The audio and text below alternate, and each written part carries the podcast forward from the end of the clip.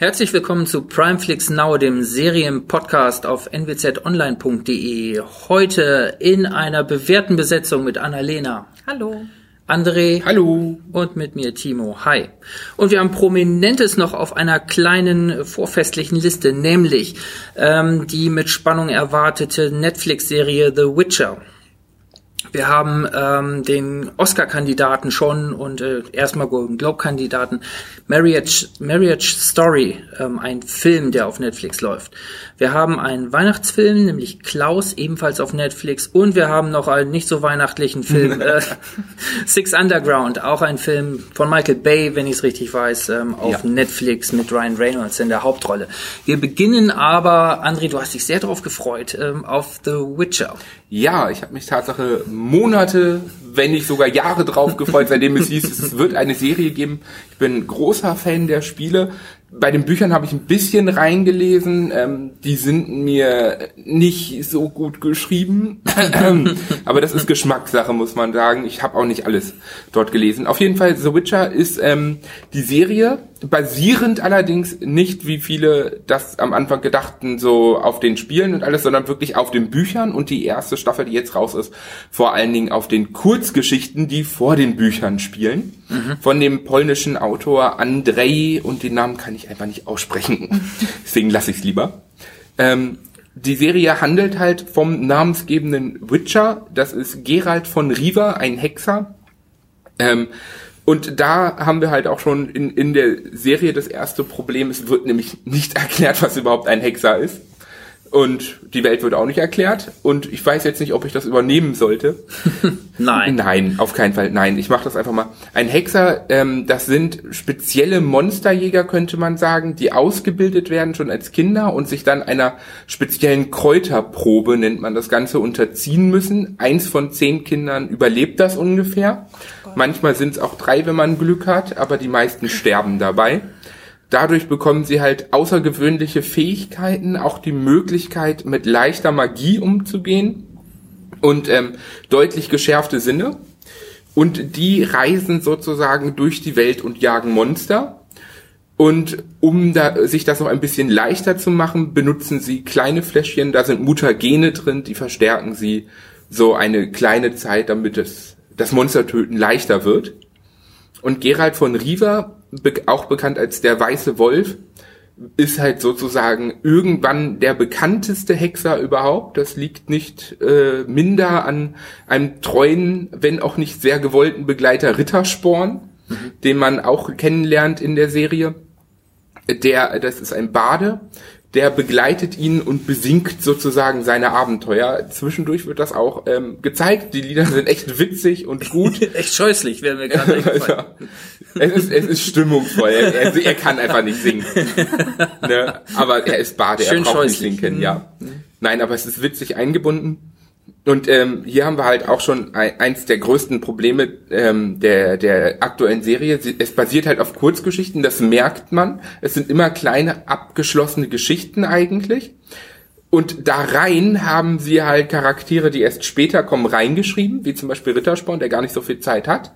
Und haben auch Charaktere aus den anderen Geschichten, zum Beispiel Jennifer von Bengerberg und äh, Triss und Ciri, äh, äh das ist Cyrilla von oh, ich weiß es gar nicht mehr, wie der, wie der Ort heißt, ähm, haben sie halt alle mit schon reingebracht und das Ganze auf verschiedenen Zeitebenen. Und das wird einem eigentlich auch in, in der Serie nicht erklärt. Man denkt zuerst, alles spielt gleichzeitig und findet dann halt später heraus, hier geht es eigentlich um drei Zeitebenen, die sich irgendwann mal auch im Laufe der, der Serie ganz am Ende zusammenfügen. Aber bis man darauf kommt, dass das alles gar nicht gleichzeitig ist, ist das schon sehr problematisch. Denn es gibt halt auch keine, keine Jahresangaben, keine Zeitangaben, wir haben keine Angaben zur Welt. Wo befinden wir uns? Es wird zwar immer gesagt, ja, wir sind jetzt hier in Temerien, wir, wir sind jetzt hier ähm, in Nilfgaard und so. Äh, aber wenn man keine Karte hat, also wie Game of Thrones das zum Beispiel schön gemacht hat am Anfang ja. immer mit der Karte der Welt, man hat keine Ahnung. Man hört, das ist im Norden, das ist im Süden, das sind Inseln. Ja, sind das tropische Inseln? Ist das, wo, wo liegt das Ganze? Was für eine Welt ist das? Da wird nichts erklärt. Wir haben auch keine Zeitlinie, was allerdings auch, glaube ich, sehr daran liegt, dass es unglaublich schwer ist, eine Zeitlinie überhaupt zu erstellen. Denn selbst in den Büchern gibt es keine. Fans sind sich nicht wirklich einig, wie Zeitlinien auszusehen haben. Da gibt es auch unterschiedliche Theorien. Genauso wie zu den Altern der Charaktere, wo man sich denkt, dass sich auch der Autor, der hat das einfach geschrieben und hat sich überhaupt keine Gedanken darüber gemacht, wie alt überhaupt Charaktere sein könnten. Denn Gerald von Riva, gespielt von Henry Cavill, was er unglaublich gut übrigens macht, finde ich zumindest, ähm, sieht aus wie, sagen wir mal, 40, 50, müsste aber theoretisch schon fast an die 100 sein. So, und da, da, da, da, da, da ist es halt dann, wenn, wenn einem so etwas auch nicht erklärt wird, ist das, finde ich, sehr kompliziert. Aber allgemein muss man sagen, der Cast der Serie und das Production Value ist unglaublich hoch. Es ist alles extrem gut gestaltet. Die Kämpfe sind gut ausgearbeitet. Ähm, optisch sieht das Ganze echt toll aus. Man merkt zwar am CGI ein bisschen, dass es kein Game of Thrones ist. Klar, es ist die erste Staffel. Man hat nicht so ein Riesenbudget. Es gibt ähm, keine offiziellen Nennungen dazu, aber es soll ungefähr bei 90 Millionen Oha. liegen insgesamt für die erste Staffel. Mhm. Henry Cavill hat davon so angeblich ungefähr 400.000 pro Folge verschlungen. Mhm. Also kein schlechter Lohn, würde ich mal sagen. Aber ähm, es gibt halt da auch wirklich nichts Offizielles irgendwo zu lesen. Ja. Annalena, wie lange hast du durchgehalten? 30 Minuten. ja, ich kann Aber verstehen. wenn ich das jetzt alles so höre, die ganzen Hintergründe und was man eigentlich wissen müsste, äh, ja. bin ich gar nicht verwundert, dass ich nicht länger geschafft habe, ohne dass ich vorher das Spiel gespielt habe, die Bücher ja. gelesen habe oder sonst was. Also, mich ähm, also ich habe es ein bisschen, ich habe es ein bisschen länger. Also erstmal habe ich es auch nur ganz kurz geschafft. Äh, mhm. Es fängt, man wird ja erstmal reingezogen. Es fängt an mit einer Kampfszene. Genau. Ähm, Super gut gestaltet fand ich übrigens eigentlich. Ich fand die ich fand die nicht so doll, ehrlich gesagt. Die, die ging mir schon auf die Nerven, weil ich, weil ich schon nicht weiß, aus genau der Grund, den du sagst, ich weiß schon nicht, wo ich bin und was das soll. Da, da fühle ich mich schon mal fehlplatziert. Und es wird auch gar nicht, wenn ich mich jetzt, also ich erinnere mich jetzt nicht großartig daran, dass das jetzt eine Szene ist, die bedeutend ist jetzt groß für den weiteren Fortgang der Geschichte. Ist sie vom, also vom Prinzip her ist sie es auch nicht. Sie erklärt eigentlich nur, dass wir es hier mit einem Mann zu tun haben, der Monster jagt. Genau. Und dass er diese Monster auf Steckbriefen jagt, die die Leute ausschreiben und er dann danach sein Geld haben möchte. Genau. Das ist das Einzige, und, was dieses Szene Und das ausdrückt. ist mach, das passiert dann auch während der weiteren Serie. Also im Grunde folgen wir diesem Hexer in einzelnen kleinen Episoden und mal hat das mit diesem Monster und mal mit jenem Wesen zu tun, dass er dann genau, töten das, muss. Und nebenbei haben wir noch andere Neben, Nebenhandlungen mit anderen magischen Figuren, die ihre eigenen Abenteuer genau. erleben. Also wir haben, das ist halt mehr oder weniger eine High-Fantasy-Welt, könnte man sagen. Ähm, selbst werden dort die Kreaturen anders Halblinge genannt, also Zwergen, Elfen und alles. Und ähm, da, da, ich finde, da, die Serie hat ein unglaubliches Problem damit, dass sie sich am Anfang wirklich auf diese Kurzgeschichten konzentriert und versucht, diese anderen Geschichten mit reinzubringen. Und wir sehen Jennifer von Wengerberg ganz am Anfang, als sie noch ein Krüppel ist, sozusagen, als sie noch keine der größten Zauberin überhaupt ist. Übrigens, die fand ich stark, die Darstellerin. Die, da die dachte ich mir gleich, super. Die hat auch schon ein paar ähm, bekanntere Sachen ja. gemacht, soweit ich weiß. Ähm, was war denn das doch gleich? Ähm, das waren einige, einige auch Serien, über die man schon gesprochen hat. Ich glaube, die ist auch am Theater ausgebildet. Ja. Da dachte ich gleich, ah hoppla, da ist jemand, der über dem Niveau hier eigentlich der, der Serie spielt. Finde ich persönlich. Den Hauptdarsteller fand ich nicht so prall. Ich fand mhm. Henry Cavill hat es echt gut gemacht, denn man muss halt sagen, das Problem ist, der Witcher bzw. Hexer wird nicht erklärt. Und wenn man nicht weiß, wie dieser Charakter sein soll, weiß man auch nicht, dass Henry Cavill ihn gut spielt. Mhm. Denn das mag sein, denn er erzählt ja auch irgendwo, dass es ein Konflikt, den man dort immer wieder hört, ähm, dass er halt kaum Kontakt zu anderen hat. Also ja. es hat, man sieht kein Seelenleben oder so, sondern es ist halt ein kantiger Typ, der durch die Gegend läuft und Monster erschlägt. Das hat halt genau. auch nicht das Potenzial, wo man jetzt das große Drama spielen kann oder muss. Und deshalb wirkt er halt irgendwie er, immer tump und fad irgendwie. Er ist halt immer, also Gerald von Riva ist halt ein Charakter, der ist immer sehr stumm, sehr wortkarg, hm. der, der ist an sich in Anführungsstrichen ein hilfsbereiter Typ, würde ich mal sagen. ja, schon. Ne? Solange man ihn dafür bezahlt. also, übernimmt er so eigentlich selbstlos. ja übernimmt er so gut wie jeden Auftrag aber zum Beispiel Menschen tötet er auch nicht außer es muss unbedingt sein also er würde er ist jetzt kein kein also, nein ich meine damit er ist jetzt kein Auftragskiller der jetzt einfach wenn man ihm sagt ja ich bezahle dich dafür dass du jemanden tötest würde er das nicht machen Das, das passiert ist, eher im Affekt ne? zwischendurch. Es, es, es, es passiert eher daran, dass die Leute ihn angreifen, er sie vorwarnt, von wegen, tut das nicht, ich will euch nichts tun, mhm. ne, ich will euch nicht umbringen und die machen es aber trotzdem. Und dann verteidigt er sich natürlich. Mhm. Und so kommt es dazu, dass man einen Menschen tötet. Aber er, er will es halt nicht. Ne, also das, das ist ja auch ein, ein Charakterschwerpunkt, der ihn ausmacht. Den ich er, aber nicht so ganz verstanden habe. Also er hält sich von allen fern. Genau und äh, möchte auch eigentlich mit niemandem was zu tun haben, sagt er auch immer wieder, aber ist trotzdem eine moralische Figur. Das macht mir, das kapiere ich nicht so ganz. Das, das geht für das, mich nicht das, zusammen. Das liegt halt an dieser riesigen Hintergrundgeschichte und an seinem eigentlich ganzen Leben. Und das wird aber auch nicht erklärt. Darauf wird nicht eingegangen. Und das ist, das ist ein Riesenproblem, finde ich, wenn du die Bücher kennst, dann geht das alles viel besser. Wenn du die Spiele kennst nur, dann stehst du auch zum Teil da und denkst dir, Aha, okay, ja. was, warum? Davon weiß ich nichts, weil diese Spiele halt nach dem Abschluss der Bücher spielen und auch das Ende der Bücher leicht verändern, damit es weitergehen kann. So, das heißt, du, du hast in den Spielen selber mit diesen Charakteren wie Ciri, Triss, Geralt, Jennifer zu tun, auch mit Wesemir, der kurz erwähnt wird, nur nebenbei und so. Mit den ganzen Leuten hast du zu tun und mit Rittersporn. Aber es wird halt in den, in den Spielen ist es halt ganz anders. Und wenn du die Bücher nicht gelesen hast, beziehungsweise diese Kurzgeschichten, glaube ich, ist es unendlich schwer, dieser Story zu folgen. Mhm. Deswegen glaube ich auch, dass, dass da viele nicht reinkommen. Alle Leute, die das Ganze gelesen haben und gespielt haben, die sind Fans davon, weil sie die Hintergrundinfos haben und finden, das ist toll gemacht, das sieht toll aus, das gibt genau das wieder, was dort steht. Andererseits ist aber so, wenn du das Ganze nicht gelesen hast und keine Hintergründe hast, dann sitzt du da und hast keine Ahnung, was das mhm. Ganze soll. Also mir ging es am Anfang genau so, aber ich will jetzt auch nicht nur lästern, weil nachdem ihr nochmal diskutiert habt ähm, in unserem kleinen Chat, habe ich nochmal in die Serie reingeguckt und bin tatsächlich auch ein paar Folgen hängen geblieben weil es ganz gut gemacht ist, weil ja. man tatsächlich ein paar so Storylinien auch ganz gut verfolgen kann und weil das auch einfach nettes Zeug ist. Also ein, ein Typ, der da Monster jagt und äh, die Duelle sind ganz gut gemacht und gefilmt. Also da fand ich schon, das hat so ein bisschen auch Geisterjäger-Charme äh, die ganze Zeit. Und deshalb bin ich da schon ein paar Folgen dran geblieben. Wenn du mir jetzt sagst, das sind verschiedene Zeitebenen, ich habe wohl gemerkt, ja. ja, da sind manchmal welche so oder auch anders alt, aber dass das jetzt irgendwie einen komplexen Zusammenhang hat, das wäre mir genau. gar nicht. Ich habe es einfach so mich, mich berieseln lassen von diesem Fantasy-Kram und äh, ich sag mal so in ja, den letzten fand das ganz Folgen okay dann irgendwann. Siehst du das dann irgendwann? Zwischendurch kannst du es halt an kleinen Anhaltspunkten sehen. Es gibt zum Beispiel eine Szene, wo Gerald ähm, in einem Schloss ist und ein Bild sieht von einem von von dem König und ähm, seiner Schwester, als sie noch Kinder waren. Der König ist 40, 50 inzwischen.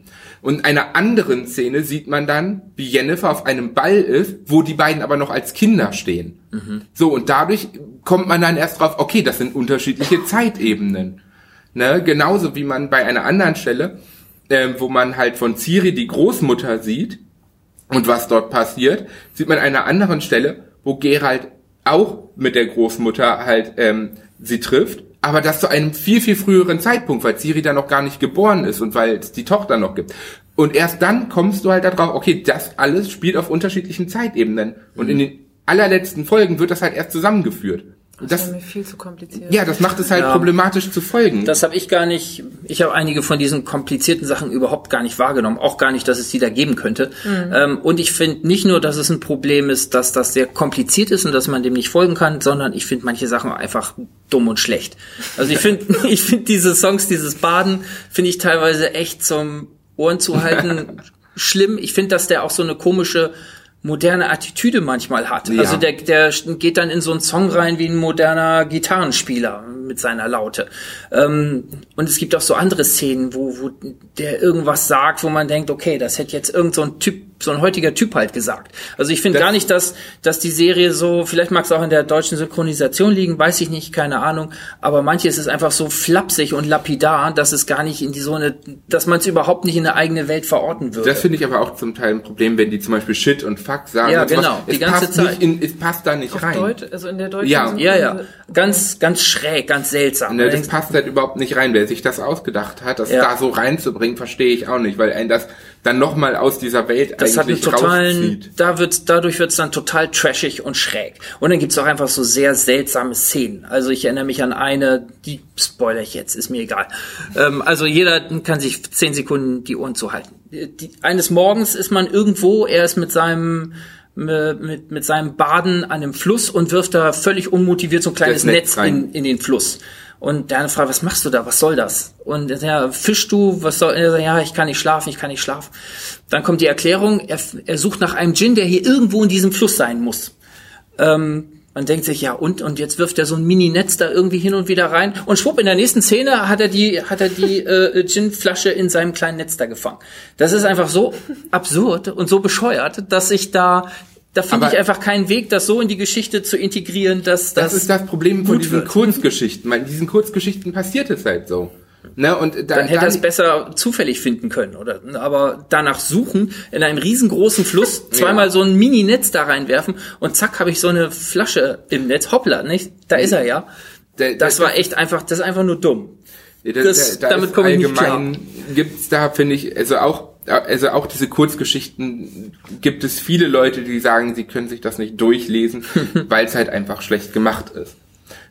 Und das kann ich zum Teil nachvollziehen. Also die Bücher, das sind ja fünf Stück, plus nochmal ein Extrawerk, was nochmal eigenes spielt, plus dann halt nochmal zwei Sammelwerke, wo halt diese Kurzgeschichten drin sind. Mhm. Ne? Und diese Kurzgeschichten, die hat er damals halt, soweit ich das weiß, die erste angefangen irgendwie für einen Wettbewerb zu schreiben.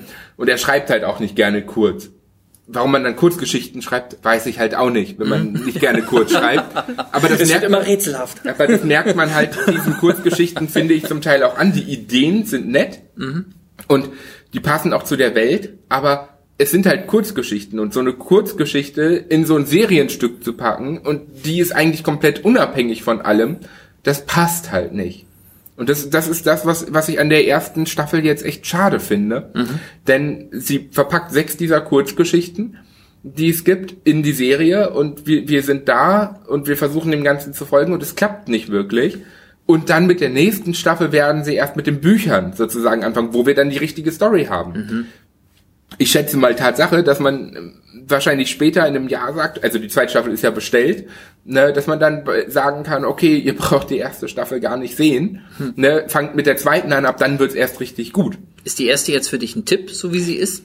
Ein Tipp für alle Leute, die halt die Bücher und die Spiele kennen und das Universum mögen. Für die Leute ist es ein Tipp, aber die gucken's eh. Die brauchen den Tipp mhm. nicht. Ne, die haben sich drauf gefreut. Für alle anderen Leute, glaube ich, ist es einfach nicht wirklich sehenswert, weil so, so hoch das Production Value auch ist, so toll das alles gemacht ist, ne, so toll die Kämpfe sind, so toll die kleinen Geschichten an sich auch sind, hat man ein unendliches Problem, dieser Geschichte zu folgen und da reinzufinden in die Welt. Für mich so Trash mit einigen Schauwerten. Ja, und das, da, das ist, das ist halt schade, denn man hätte es viel besser machen können. Alleine, wenn man schon den Baden hat, dass man erstmal, auch wenn er schlecht singt, eine, ein, ein, ein kleines Lied zur, zur Einstellung der Welt macht mit einem kleinen Flug über eine Landkarte und mit einem, einer kleinen mhm. Geschichte dazu. Was sind über, was, was ist das überhaupt für eine Welt?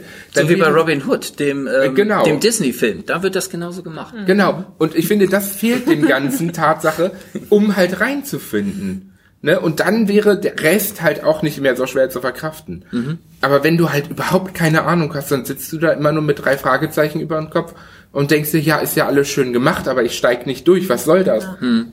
Ich frage mich halt, was das, was da der Sinn dann der Serie ist, wenn es eigentlich wirklich nur für die gemacht ist, ja, das ist die ja, Welt kennen. Wenn du eine große Fanbase hast, dann kaufen die auch. Aber ist oder die denn gucken. wirklich so groß? Die ist ziemlich groß, also dass sich das lohnt. Also die ist echt ziemlich groß. Alleine das Spiel wurde über 100 Millionen Mal verkauft. Heute bei uns sogar. Also ich habe sogar auch im Netz, wenn du jetzt mhm. äh, googelst nach Witcher, da findest du zig Sachen. Ersten Rezensionen sind da vor drei Stunden, vor zwei okay. Stunden.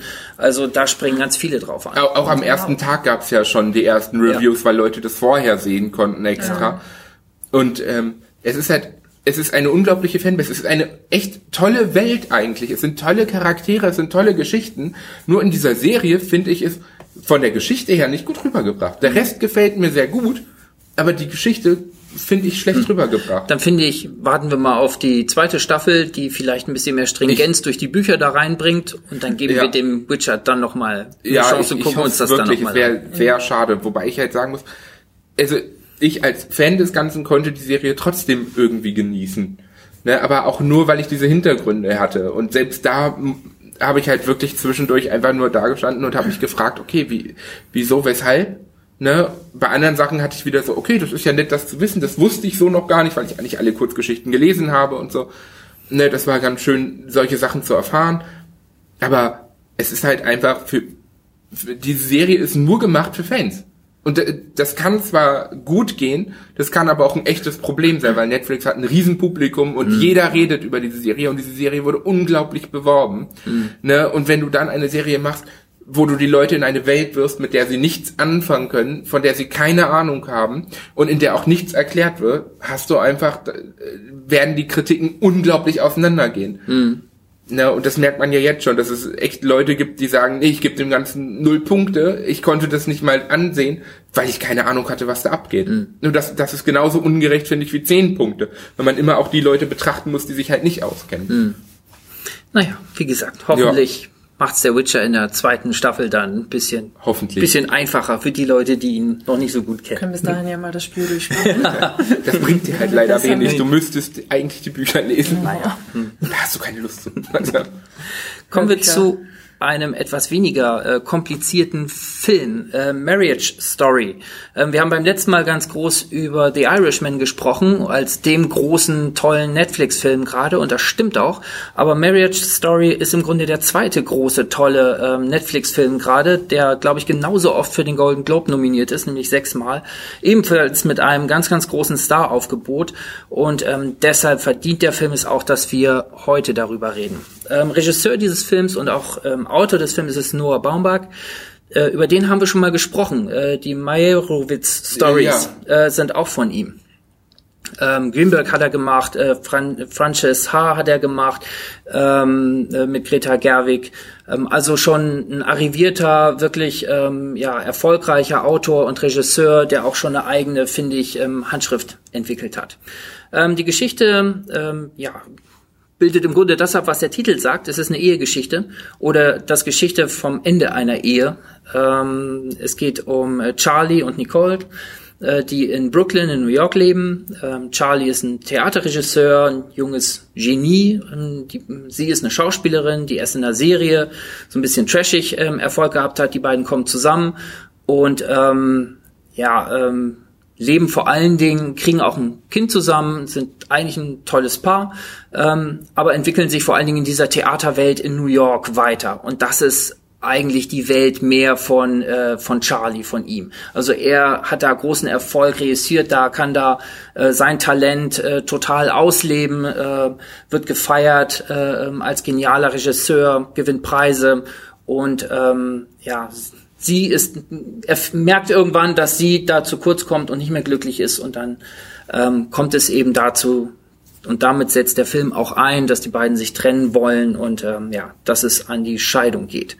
Ähm, eigentlich lernen wir hier zwei ähm, ja, vernünftige, moderne Menschen kennen. Also es, wir haben keine Hasssituation äh, am Anfang, sondern einfach nur Menschen, die aus dieser Beziehung raus wollen und eigentlich auch alles richtig machen wollen aber die eben trotzdem dann in Konflikte und Probleme kommen, äh, weil es eben darum geht, dass sie nach LA will, ähm, was also eine große Distanz bedeutet. Dann ist eben die Frage, was passiert mit dem achtjährigen Sohn, bei wem bleibt der?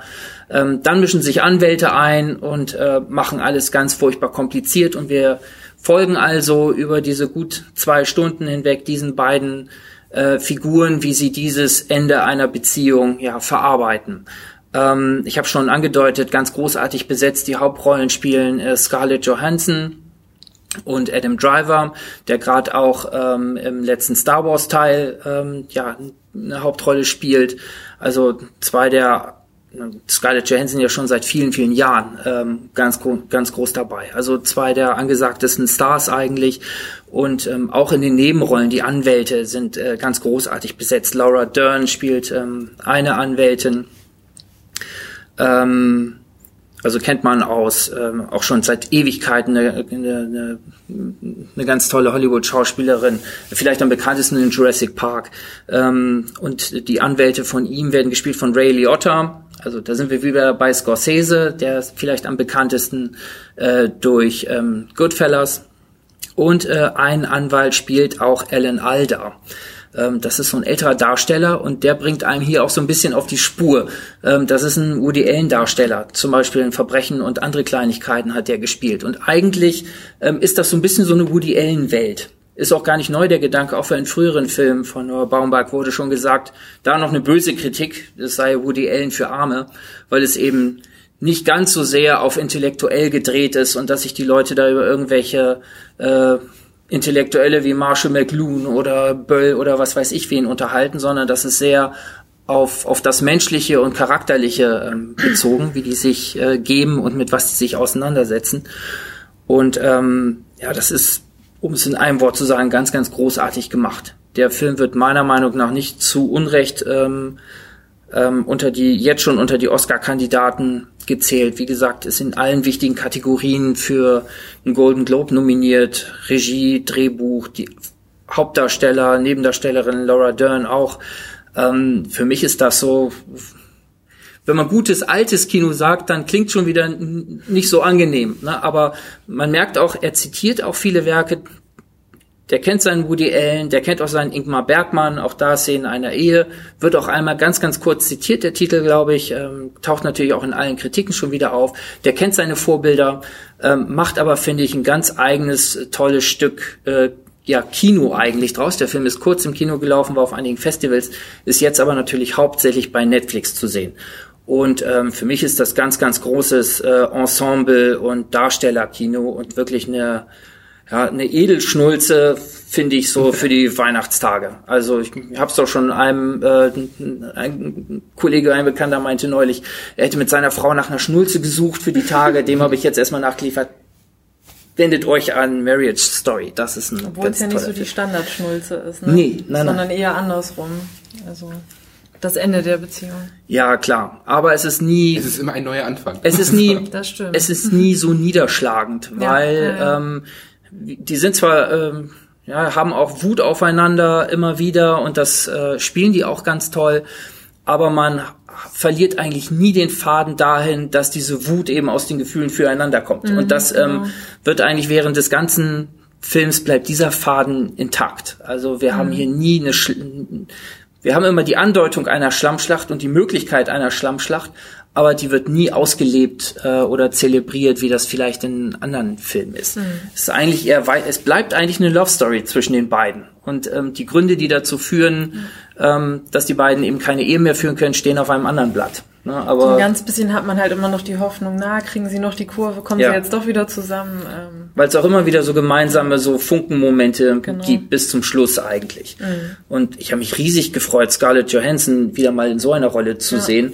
Ähm, ich Und weiß, in einem Avengers-Film. Ja, die ersten Avengers-Filme, ähm, bei denen sie mitgespielt hat, weiß ich noch ganz genau. Da habe ich zu einem zu einem Kumpel noch gesagt, ne, warum spielt in diesen Film? Die soll richtige mhm. Filme machen. Die ist viel zu gut für dafür in irgendwelchen Kostümen rumzurennen und äh, Fantasiefiguren zu spielen. Das kann sonst wer machen. Ähm, ich möchte genau solchen Rollen sehen. Dafür ja. Ähm, dafür ist die einfach ganz, ganz großartig. Also du siehst eben nicht den Star Scarlett Johansson in diesem Film, sondern sie ist wirklich eine ganz tolle Schauspielerin, die eine vollkommen normale Frau spielen kann. Mhm. Und das macht den, allein das reicht schon, um den Film, ähm, ja, zu genießen und toll zu finden, finde ich. Musik übrigens auch exzellent, auch ja. das Golden Globe nominiert. Randy Newman auch schon für Majorowitz Stories äh, dabei, auch schon Oscars noch und nöcher gewonnen seit vielen, vielen Jahren. Ein ganz äh, toller Songwriter ähm, ja, aus einer Songwriter-Dynastie, die für Hollywood schon gearbeitet hat. Also eigentlich auf allen Ebenen ist das ein ganz toller Film. Und für mich auch, Majorowitz Stories war für mich noch so ein, so ein auch schon ein schön guckbarer Film, aber hatte noch nicht dieses Niveau wie jetzt Marriage Story. Das ist für mich so das Ding, mit dem Noah Baumbach jetzt gezeigt hat, dass er wirklich ganz oben mitspielt. Und da muss man auch nicht äh, mehr Woody Allen oder Bergmann oder so ähm, als Vergleich dazwischen setzen, sondern ich finde, er hat hier trotzdem aus dieser Geschichte was ganz Eigenes gemacht und einen tollen eigenen Film gedreht. Und obwohl es um eine Trennung geht, ist es jetzt auch nicht so, dass der einen extrem runterzieht, finde ich. Also man, Nö, gar nicht. Nach, nach dem Film hängt man jetzt da nicht so in der Ecke. Also nein, nein. So, man geht trotzdem mit einem guten Gefühl eigentlich. Kann man doch schön am Weihnachtsabend schauen. Ja. Ja, weil es gerade ja. die, die Zusammenbruchszenen sind halt sind halt gut gesetzt, aber rar und mhm. du hast dann auch viele ähm, ja, Szenen, in denen wieder positive Gefühle aufkommen. Ähm, ja. Und die, die jetzt für eine Schlammschlacht stehen, das sind natürlich die Anwälte. Und die sind so ganz leicht überzogen gespielt. Mhm. Da haben sie eben auch ganz tolle Darsteller reingestellt und Laura Dern äh, äh, zelebriert halt äh, dort die, die ähm, ja, Feministin, Anwältin, die selber eine ähnliche Story hat und jetzt ähm, unbedingt für, für die Frau das Beste da rausholen will. Äh, Ray Liotta spielt so einen fiesen alten Sack, ähm, mittlerweile ergraut und so ein bisschen bullig geworden. Ähm, dass ähm, so dass du die auch nicht so ernst nimmst, wie du sie in einem völlig realistisch gehaltenen Setting sie nehmen würdest, ne, sondern man erkennt da so den Willen zum Stil und zur Spielerei und deshalb wird das dadurch so ein bisschen abgefedert. Und du hast hier nie so die ganz harte Drohung, obwohl du ähm, das, was den beiden passiert und blüht, auch immer wieder siehst. Also es sind eigentlich ja erfolgreiche Leute, die aber sich damit auseinandersetzen würden müssen, pleite zu gehen, wenn sie diesen Weg gehen, aber auch keinen Ausweg finden und nicht nachgeben können. Ähm, also ein, eigentlich in, da hat der Drehbuchautor und Regisseur einfach für so jede Eventualität einfach eine, eine intensive Szene gesehen, aber die Eskalation wird eigentlich immer vermieden. Und deshalb ähm, habe ich auch gern dazu geraten, dass, äh, ähm, dass man sich den Film äh, angucken kann, weil, wie gesagt, ist kein Downer und kein Runterzieher. Genau. Sondern das ist vielleicht das Einzige, wenn man jetzt missgünstig wäre, könnte man sagen, das Einzige, was man vielleicht aussetzen kann, ist trotzdem irgendwie so ein Feel-Good-Movie obwohl es halt, obwohl es eine, obwohl es um die Trennung obwohl es eine Trennung geht und Drama ist, ist es trotzdem Wir Film. wollten uns schlecht fühlen. Ja, ja, ist es trotzdem Film eigentlich der, ja, der zeigt einfach das Positive an einer Scheidung. an den Menschen, an den beiden Darstellern einfach. Ne? Die bleiben einfach positiv. Das ist so das Geheimnis des Films. Ein Tipp, würde ich sagen. Ich würde sagen, also auf jeden Fall. für die Weihnachtstage. Könnte, könnte schon so zwischen den Zeilen durchgedrungen sein, dass ich das, dass ich das für einen Tipp halte. Aber ich finde den äh, ganz, ganz großartig. Und ich glaube, Du fandst ihn auch ganz ich ordentlich. auch, ja, ja. Okay. Und der Fall. ist nicht so lang wie The Irishman. nee, nein, nein. Genau. Der ist na, auch immer ein gut zwei Stunden, aber, ähm, aber im Gegensatz nicht, ist keine Herausforderung wie The Irishman, äh, den ich auch im Nachhinein für einen ganz tollen Film halte. Ähm, aber dieser hier ist wirklich viel leichter zu gucken, viel leichter, viel zugänglich als ähm, The Irishman. Ja. ja. Klarer Tipp kommen wir zu Klaus. Mal ein richtiger genau. Weihnachtsfilm für unsere, Muss auch mal für unseren Weihnachtspodcast. Genau. ja, es ist eigentlich ein richtiger schöner Feelgood Weihnachtsfilm, wie man ihn, wie man ihn mag und wie man ihn auch erwartet hat. Er wurde ja auch schon hoch gelobt. Ähm, der Film handelt von dem Postboten Jasper, der in äh, einer Postbotenschule ähm, ist, aber nur wenig Interesse an diesem, an dem Beruf zeigt. Das Problem ist allerdings, dass sein Vater, ich weiß nicht, ob der Chef der, der, der Besitzer und der, Besitzer der, kompletten Post eigentlich, also genau. nicht nur der genau. Schule. Ja, genau. Und der findet das natürlich gar nicht gut, dass gerade sein Sohn äh, jetzt so, ein, so eine Pfeife ist und äh, keine Pakete vernünftig verschicken kann. Und äh, ja, der Vater denkt sich dann, dann schicke ich meinen Sohn halt in, in eine kleine kleine Stadt, äh, wo er eine Postfiliale zum Laufen bringen soll. Und das Ziel ist oder der Deal ähm, ist, dass er 6000 Briefe in einem Jahr zustellen soll. Allerdings ist das in der Stadt überhaupt nicht leicht, weil die, die Leute nicht viel miteinander zu tun haben wollen. Es geht eigentlich nur um, um Streit. Ähm, Passend ja auch der Name der Stadt, Zwietrachting. Ja, genau. Ähm, die Kinder haben auch kein schönes Leben, nicht viel Spaß, es gibt keine Schule so wirklich, äh, Spielzeug gibt's auch nicht. Ja, es ist eigentlich super, super triste Stadt ist es. Und dann trifft Jesper aber auf diesen Klaus äh, der Namensgeber äh, des Films. Ähm, der lebt in einer abgelegenen Hütte, äh, umzingelt von ganz vielen Spielzeugen. Das stellt sich dann später heraus, warum das der Fall ist. Ähm, und ihm, äh, also Klaus, also Jesper stellt Klaus eine Zeichnung eines Kindes zu, ähm, das sich ein Spielzeug wünscht. Und schon liefert Klaus diesem Kind ein Spielzeug und das sp spricht sich natürlich unter den ganzen Kindern in der Stadt rum, dass wenn sie einen Brief an Klaus schicken über den Postboten, dass sie dann ein Spielzeug kriegen. Eine Art Wunschzettel, könnte man sagen. Oh, oh. oh, oh. Verraten wir schon mal. Genau. Und äh, ja, die Kinder sind dann happy, je mehr Spielzeuge sie kriegen. Das äh, verwandelt die Stadt so ein bisschen. Was aber natürlich, wie man sich denken kann, nicht jedem in der Stadt gefällt. Äh, die miese Peter, die wollen ihre triste, streitsüchtige Stadt behalten. Ähm, und hier würde ich jetzt mal nicht weiter erzählen, weil sonst ist es, glaube ich, schon wieder zu viel. Ähm, ja, ich finde aber, es ist eine richtig schöne Geschichte, die greift auf viele Weihnachtstraditionen auf und versucht so zu erklären, warum der Weihnachtsmann nicht mit einer Kutsche und einem Pony unterwegs ist, sondern warum er Rentiere vor seinem Schlitten gespannt hat und sowas oder warum Kinder unartige Kinder Kohle bekommen. Es wird einfach alles bedient. Alles aufgegriffen, genau. Und dazu in einem unglaublich tollen Animationsstil. Die schöne Ja, Welt Also auch. Ja. fand ich fand ich besonders beeindruckend. Also man man kennt ja viele Animationsfilme inzwischen und und Disney und Pixar und sowas sind ja sehr weit vorne eigentlich. Äh, Der ist von keinem der beiden, meine ich. Und ähm, aber der Stil ist so unglaublich toll gemacht. Das ist das ist echt Hat mich auch völlig umgehauen, weil wir haben hier ganz viele so, so Weihnachtssettings und Weihnachtsthemen und äh, dann eine animierte Welt. Und wenn du jetzt Pixar sagst, Ja. da stellt man sich, oder Disney, die bislang da die Hand drauf hatten, ähm, da stellt man sich so ein, Gigam so, so ein Gigantomanismus vor an, an Animation.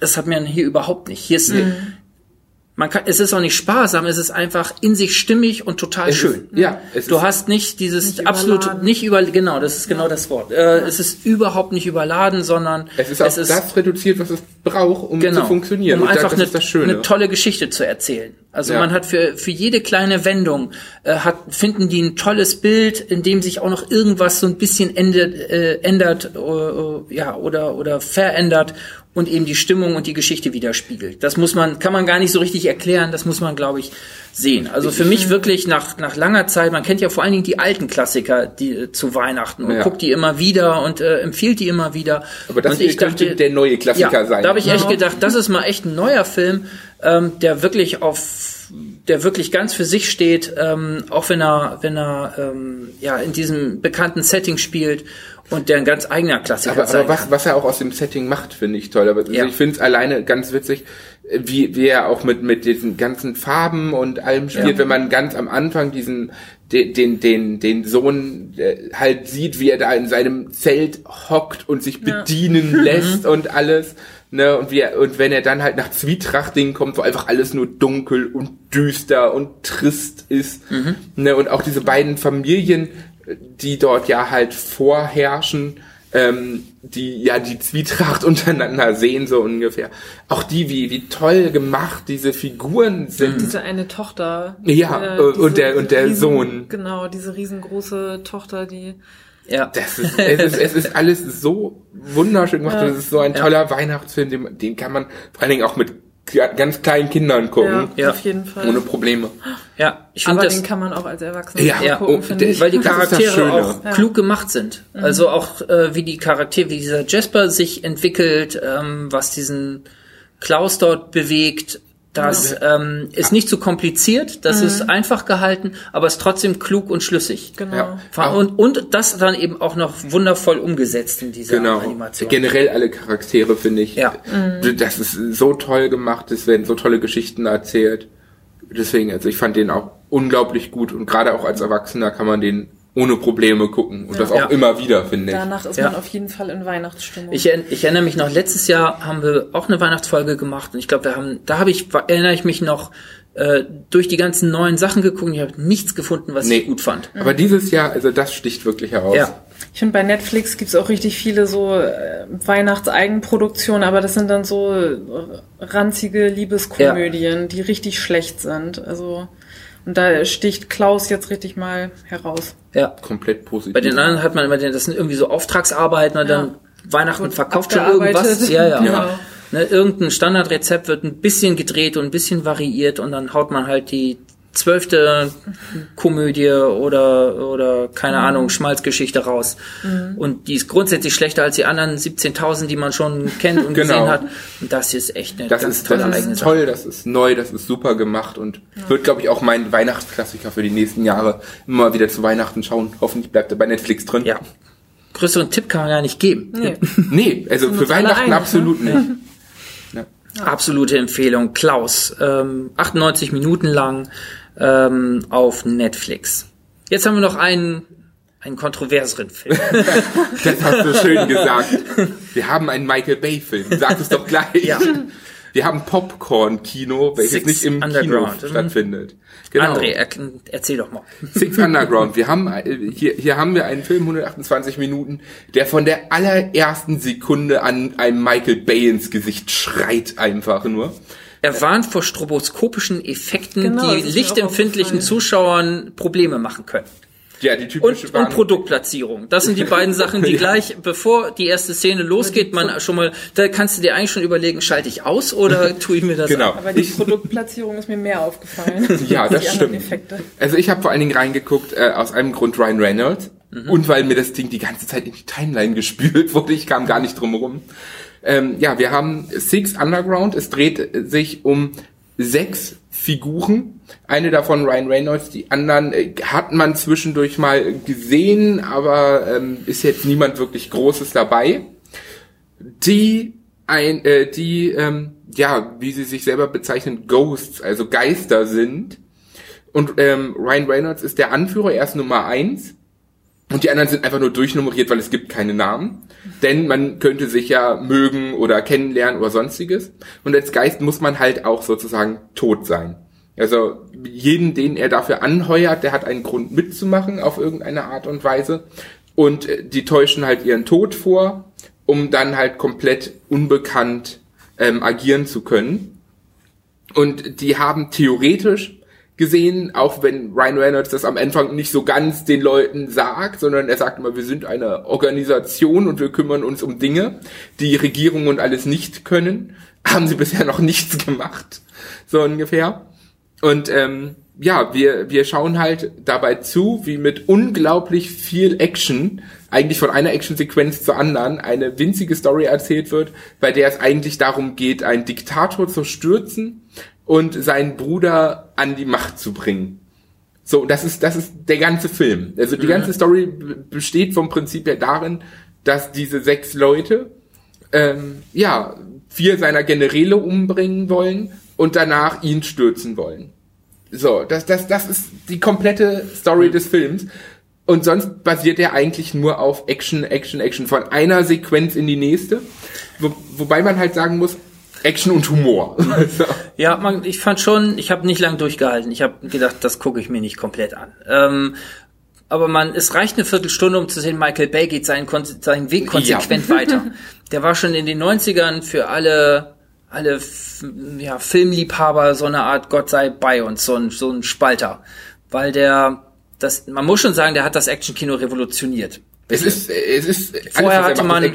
Vorher hatte man ähm, Die Hard und Ja. ähm, das war so der der Goldstandard, finde ich. Und dann kamen so Sachen wie wie ähm, Bad Boys und ähm, was was Also ich, ich liebe Stück langsam, aber ich liebe halt auch Bad Boys. Und ja, den, der ist noch okay. Der ist noch okay. Der zweite ist dann schon, glaube ich, das, was Michael Bay dann ausmacht. Man hat immer so gesagt, hier wird eigentlich alles aufgelöst. Das, was vorher an an, an Raumorganisation da war, ähm, übrigens auch noch so ein kleiner Nebenbei-Tipp. Äh, es werden äh, Kultfilme vorgestellt auf Netflix in so einer Films That Made Us. Da ist auch äh, Stirb langsam dabei. Und da wird auch noch mal erzählt, wie die in diesem Hochhaus ähm, ja, die Räumlichkeit dazu nutzen, Spannung zu erzeugen. Wo bin ich gerade? Und ähm, den Zuschauer informiere ich darüber, wer wo ist und damit weiß er mehr als die Figuren und damit schaffe ich wieder eine Spannung, weil ich erst erkennen muss, wo befindet sich denn jetzt der Angreifer und äh, wo befindet sich das Opfer. Und wenn ich, wenn das gut organisiert ist, dann kann ich so ein Spannungskino aufbauen.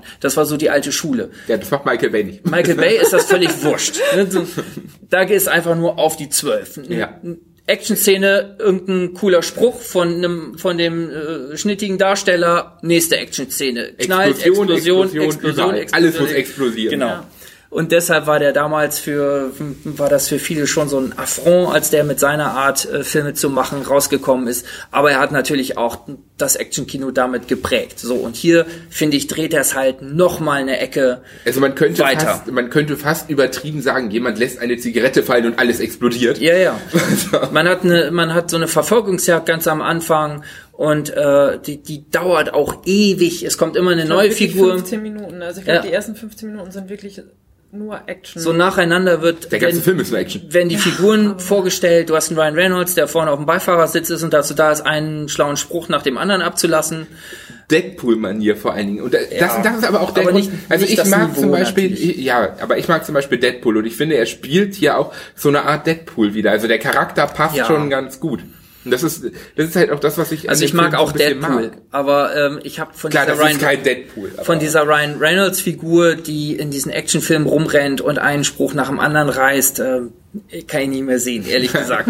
das ist weiß ich nicht, ich finde das zu wenig originell. Ich finde, Deadpool hat so einen schönen überdrehten Comic-Charakter, der dann Spaß mhm. macht. Ähm, aber diese quasi normal Actionfilme, denn das ist er ja trotzdem. Ja, das dieser ist ein komplett hier. normaler Actionfilm. Ja, wir, wir haben einfach alles, was wir schon kennen, bloß schneller, noch schneller und noch, noch lauter, größer. mit noch absurderen Explosionen. Also es reicht, dass ein Auto über eine, eine Bordstein äh, zu schnell fährt und dann explodiert das. Und die drei Autos drumherum explodieren auch. Äh, das kann man in der ersten Viertelstunde schon sehen. Und ich dachte schon, na, ist das jetzt der stroboskopische Effekt oder ist er das gleich? Ist er das links oder ist er das rechts? Also völlig, ähm, ich finde das auch technisch schon toll gemacht hier und da. Weil man so, so physische Kleinigkeiten in den Bildern sieht, die, die schon ihre Wirkung haben. Aber weiß nicht, ich habe es dann abgestellt, weil ich dachte, okay, das ist das, was ich schon kenne, in noch schneller. Ähm, also, mir schenken. also ich habe ihn durchgeguckt. Hast du geschafft? Hat Spaß gemacht? Ich fand, ich fand Tatsache ja. Also ich. Also erste Frage, wirklich. Ja, ja. Also ich fand Tatsache ja. Also mir hat der Film Spaß gemacht. Ich mag es zwischendurch mal wirklich stumpfes, sinnloses Popcorn-Kino zu haben, wo man sich keine Gedanken machen muss, wo es nichts zum Nachdenken gibt, wo man einfach nur sitzt dumme Sprüche genießt und Explosionen sieht. Und das, das ist Michael Bay halt. Und, und das, das, das macht dieser Film halt, genau das macht er. Und ich finde halt Ryan Reynolds spielt wie immer. Also ich mag ihn so, wie er da ist. Und ich finde, er spielt einen witzigen Charakter. Ich finde auch die anderen machen einen guten Job. Es sind halt alles irgendwelche Leute, die irgendwelche Gründe haben. Die werden auch nach und nach vorgestellt. Tatsache, wie man, wie er sie kennengelernt hat und wie er sie reingebracht hat und so. Und es ist schon, es, es ist witzig gemacht, es ist irgendwie ist es dann auch interessant mit der Geschichte, so, so stumpf sie auch ist. Aber vor allen Dingen geht es halt einfach nur um Explosionen und Sprüche. so ungefähr. Und, und da, finde ich, setzt der Film aber auch echt in manchen Kategorien neue Maßstäbe, was man halt mhm. noch nicht so gesehen hat. Ne, an, an, an wirklich explosiven Szenen und das ist schon, gerade auch weil die Charaktere zum Teil echt bekloppt sind, ist das Ganze mhm. wirklich witzig gemacht. Also ich glaube auch, dass der Film vielen gefällt. Also mhm. ist schon, für, für die Klientel ist das schon ein Hit. Genau. Das glaube ich schon. Also für, für jeden, der wirklich auf, auf Popcorn-Kino ja. steht und sich einfach nur berieseln lassen will, finde ich, ist der Film super. Ja. Man, man sollte aber auch nicht mehr erwarten. Muss ich zugeben. Also das äh, dachte ich auch. Also hat mich auch unterhalten, was ich da gesehen ja, habe. Ähm, absolut. Aber ich dachte mir, ich, ich verstehe schon das Spielchen und das mache ich jetzt nicht mit. Ja, das ist vielleicht auch, wenn man schon so viel davon gesehen hat, weil wir ja wirklich sehr, sehr viel auch sehen, dann ist mhm. es vielleicht auch, dass man es irgendwann mal über hat, kann man sagen. Aber ich glaube, für jeden, der halt ein, zwei Filme im Jahr sozusagen neue sieht, ne, für, für den, wenn, wenn man sowas mag, ist das ein klasse Film. Ja, glaube Also ich also, war raus, als die Captain Morgan Flasche demonstrativ ins Bild gestellt wurde. Du wärst auch eher für Bacardi ja. gewesen, ne? Ja, genau. Jetzt haben wir auch die Werbung gemacht. Müssen wir es kennzeichnen? ja. Wir sind ja nicht die Öffentlich-Rechtlichen, wir dürfen das. Wir werden halt nur nicht für bezahlt. Ja, also so ein bisschen Schleichwerbung Alles hier und da finde ja. ich, jetzt, finde ich jetzt auch nicht schlimm, aber so demonstrativ, also es sah wirklich ja. aus wie eine Werbung in dem Moment. Ja, aber das, das ist äh, bei Michael Bay echt typisch, wenn du dir mal alles ja, anschaust. So auch die Transformers macht er ja auch. Ja. Du, du hast überall Werbeplatzierung drin. Auch die Autos sind reine Werbeplatzierung, so wie sie in Szene gesetzt werden.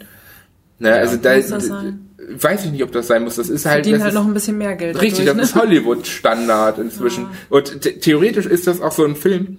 Wie gesagt, Popcorn-Kino, der hätte auch im Kino laufen können eine typische Michael Bay Produktion halt. Die Leute ja. wären reingegangen, der hätte sein, sein, sein, seine typischen Einnahmequellen gehabt. Jetzt läuft er halt exklusiv auf Netflix. Ja. Ne, was, was ich, was ich denke, ähm, im, im Kino wäre es halt zum Teil, weil größere Anlage, größerer ja, Bildschirm, ja, ja, wäre das noch mehr rübergekommen. Ne, also ich bin ja mit, bei mir schon ganz gut ausgeschaltet, aber es könnte noch mehr sein, so ungefähr, um sowas dann noch mehr zu genießen. Ne, denn zwischendurch finde ich sowas echt schaue ich das mal gerne. Es muss nicht immer tiefgründig sein. Ne, Nö, klar. Halt äh, da gucke ich, gucke ich ja auch, aber dann ja. gucke ich nicht das, sondern gucke ich, äh, was weiß ich, irgendwas aus der Taken-Reihe oder so. ja oder Friends. Ja. oder so oder so. Was ja bald woanders landet. oder halt doch nochmal Stück langsam oder solche Sachen. Ja, stört langsam, kann man immer wieder gucken. Ist ein schöner Weihnachtsfilm, finde ich. Ja. Jedes Jahr wieder. Also, Also, Six Underground, wir müssen leider doch sagen, äh, dass das ein Tipp ist für eine bestimmte, Für für, die Leute, die die schnelle, harte Action Actionfilme, toll finden ja. und die die Michael Bay Filme toll finden, ist auch das ein toller Film, bestimmt. Ähm, für da, das liefert er genau nix. das, was man erwartet, finde ich. Ja, doch. Und das muss gut man, gemacht. Muss man fairerweise sagen, ja.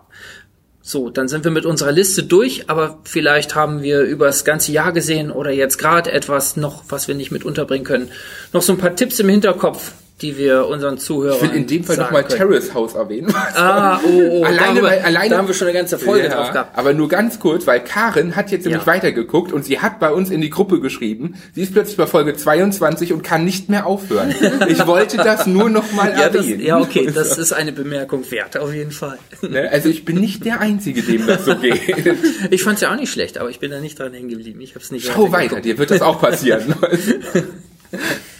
Sonst noch andere Sachen, die, die entweder übers Jahr hingeblieben sind oder vielleicht Sachen, die wir auch übersehen haben und die nicht untergekommen sind. Es gibt sicherlich einiges, was man dieses Jahr gesehen hat, was wir auch nicht besprochen haben. Wir haben gar nicht so viel Zeit, um da alles reinzunehmen. Ja. Mhm. Ich finde, insgesamt hatten wir durchweg jeden Monat zum Teil irgendwas, was ganz gut war. Ja. Und das Jahr über war ja auch ganz gut und man kann ja jetzt auch noch mal kurz darauf hinweisen, heute kam am 23. kam ein kleiner Artikel auch bei NWZ raus Richtig. mit unseren Top 10 des Jahres. Finde ich, Genau, auch heute in der gedruckten, aber online findet man äh, den Text ähm, natürlich äh, jetzt und äh, auch weiterhin immer wieder. Ja. Ähm, der wird auch auf unserer äh, Primeflix-Seite stehen, www.nwzonline.de slash primeflix-podcast ähm, oder einfach ähm, André Mentrop suchen Genau. äh, mit unserer Suche, dann findet Dann man den findet Artikel ihr- auch dann ganz schnell. findet ihr auch Und da alles. findet ihr die Top 10 unserer Serien des Jahres, ähm, die, über die wir hier in den zwölf Monaten gesprochen haben. Und wir haben uns ja auch vorher echt viele Gedanken gemacht. Also wir haben ja auch über viele Serien gesprochen, die wir leider nicht reinnehmen konnten. Ja. Ne, aber wir haben, also am besten ist es wirklich, man kann, man kann halt unseren Podcast ja immer noch nachträglich hören. Ja, genau. Also, ne, Annalena, hast du noch irgendwas, was bei dir hängen? Du warst ja auch nicht immer dabei und äh, konntest Ja. nicht alles einbringen, was du Nee, gerne genau. einbringst. Vielleicht also ist da ja ich was hab, dabei. Äh, äh, letztens, ich weiß gar nicht, wie Anfang Dezember ein Wochenende Easy durchgebinged. Hatte ich euch ja auch empfohlen. Mhm. Ja. Ähm, das ist eine, eine nette Serie mit, ähm, ich, ich glaube, drei Staffeln. Also ist ja auch mit drei Staffeln jetzt abgeschlossen, glaube ich. Ähm, und da geht's um Beziehungen in Chicago, kann man eigentlich sagen. Also die Folgen an sich sind immer abgeschlossen, aber äh, manchmal überschneide, überschneiden sich die Storylines in den einzelnen Folgen. Und es geht zum Beispiel um ein Ehepaar mit zwei Kindern, die ihre Ehe öffnen. Also die haben dann eine offene Ehe und äh, treffen sich auch mit anderen. Oder es geht um ein ähm, lesbisches Liebespaar, die irgendwie, wo sich die eine sicher ist, ich will mit ihr zusammenbleiben, die andere ist sich nicht ganz so sicher. Also es geht einfach um Liebe und Beziehungen und alles in der modernen Welt in, in Chicago. Und auch Technologie, Tinder und Co. ist halt auch äh, ein Thema.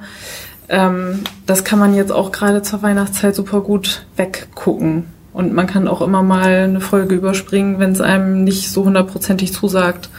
Ja, das wäre noch so läuft bei? Netflix. Okay, gut. Ja. Sollten wir noch dazu sagen. Genau. Ich habe eben schon gesagt, was ich neulich mal ganz plötzlich einfach so durchgeschaut habe, was man so nett bei Hausarbeit oder sowas sich angucken kann.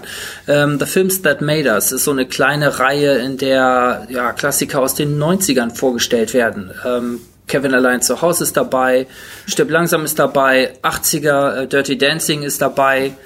Ja, vier Ähm, Teile sind's, ne? Ja, habe ich noch irgendwas vergessen? Einen hast du vergessen, aber ich weiß auch nicht welchen. Ghostbusters Ah ja, ist stimmt. noch dabei. Das heißt, zu allen Filmen äh, sind die Macher von damals werden interviewt und da wird ähm, ja geschildert, unter welchen absurden Bedingungen die teilweise zustande gekommen sind. Was ich zum Beispiel nicht wusste, ist, ähm, dass das ganze Kevin-Haus, äh, das haben sie in der Turnhalle, das Innere spielt in der Turnhalle Echt? eigentlich, die sie dafür zusammengebastelt haben. Ne, das wirkt so schlüssig im Film. Du siehst diese Hausfassade, dieses, aber da durften sie gar nicht rein. Und dann haben sie das Ding halt, was sie brauchten, haben sie in der Turnhalle nachgebaut. Und auch wie absurd da teilweise ähm, ja die Produktionsbedingungen waren, äh, wie die sich Geld beschaffen mussten. Und dann springt ein äh, springt ein Studio ab und ein anderes kommt plötzlich wieder rein durch irgendeine, äh, irgendeine Connections, also wie, wie sie sich da strecken mussten und, Und mit welchen. ist es einer der Klassiker überhaupt. Ja, ja, ne? Weil, und da haben sie sich irgendwie um ein paar, ganz paar Mille gestritten und äh, Kevin war eigentlich schon in der Tonne. Also es ging eigentlich schon jemand durch die Produkt, ne, durch diese Turnhalle und hat allen gekündigt und gesagt, Feierabend, ne, Studio macht dicht. Und dann ist der, ist einer direkt hinterhergelaufen und hat die quasi alle wieder eingestellt, weil der schon was mit einem anderen Studio abgemacht hat. Also völlig, völlig, Ja. äh, völlig absurde Bedingungen. Und da äh, ist unheimlich leicht erzählt, ähm, unheimlich sehr, sehr unterhaltsam. Auch was für, was für Leute für die Rollen äh, vorgesehen waren eigentlich.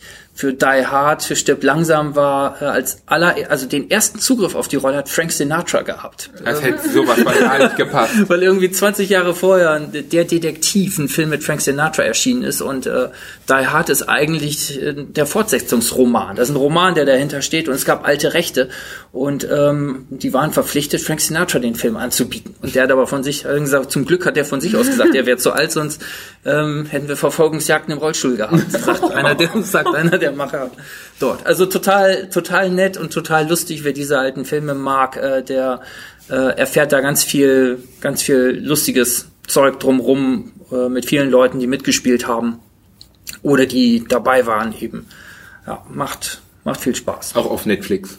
Und Auch auf Netflix, Weil wir jetzt genau. nur Netflix erwähnt haben, möchte ich noch mal eine Kerbe für The Expanse schlagen auf Amazon. Mhm. Ist jetzt die vierte Staffel raus, schaue ich gerade. Ist eine super Serie. Lief zuerst bei Netflix, ähm, war eine Sci-Fi-Produktion. Netflix hat dann gekündigt und Amazon hat dann gesagt, okay, wir machen es weiter. Und Gott sei Dank inzwischen in der vierten Staffel und immer noch gut und kann man immer noch super sehen. Ist die jetzt neu? Vielleicht Äh, nehmen wir die mal rein. Die können wir eigentlich mal reinnehmen. Also die vierte Staffel ist jetzt gerade rausgekommen. Eigentlich hatte ich auch für diesen Podcast überlegt, aber da ich halt nochmal von komplett vorne angefangen habe, weil ich halt den Anfang schon so gut fand und es doch ein paar Jährchen, jetzt zwei Jahre bestimmt her ist, dass ich die letzte Folge gesehen hat, dachte ich so, okay, ich fange nochmal von vorne an. Wir haben jetzt Weihnachtstage, darüber schaffe ich es dann auch, die vierte Staffel fertig zu kriegen. Gute Vorsätze. Ja, ja, absolut. Mein Vorsatz noch für dieses Jahr, ich schaff's noch, die vierte Staffel durchzukriegen. Okay, dann haben wir viele, viele Tipps auch für die freien Tage jetzt nochmal gehabt in diesem Podcast. Wir verabschieden uns damit aus diesem Jahr und machen natürlich im neuen Jahr weiter mit ganz vielen neuen Serien und Filmen auf, vor allen Dingen auf Amazon und Netflix und vielleicht begegnet uns was drumrum. Im März bestimmt auch noch Disney Plus. Ja, Ich warte drauf. Wir sind gespannt, was die uns dann noch äh, zusätzlich liefern können. Ja. Wir wünschen erstmal tolle Feiertage, ähm, verlebt tolle Weihnachten, friedliche Weihnachten. Einen guten gut Rutsch ins neue Jahr. Einen guten Rutsch ins neue Jahr. Und dann hören wir uns im neuen Jahr wieder. Ähm, auf nwzonline.de, ähm, bei podcaster.de, bei Spotify natürlich, bei Apple, ähm, bei radio.de und bei Stitcher. Und das war's auch. Und das war's auch. Tschüss. Tschüss. Tschüss.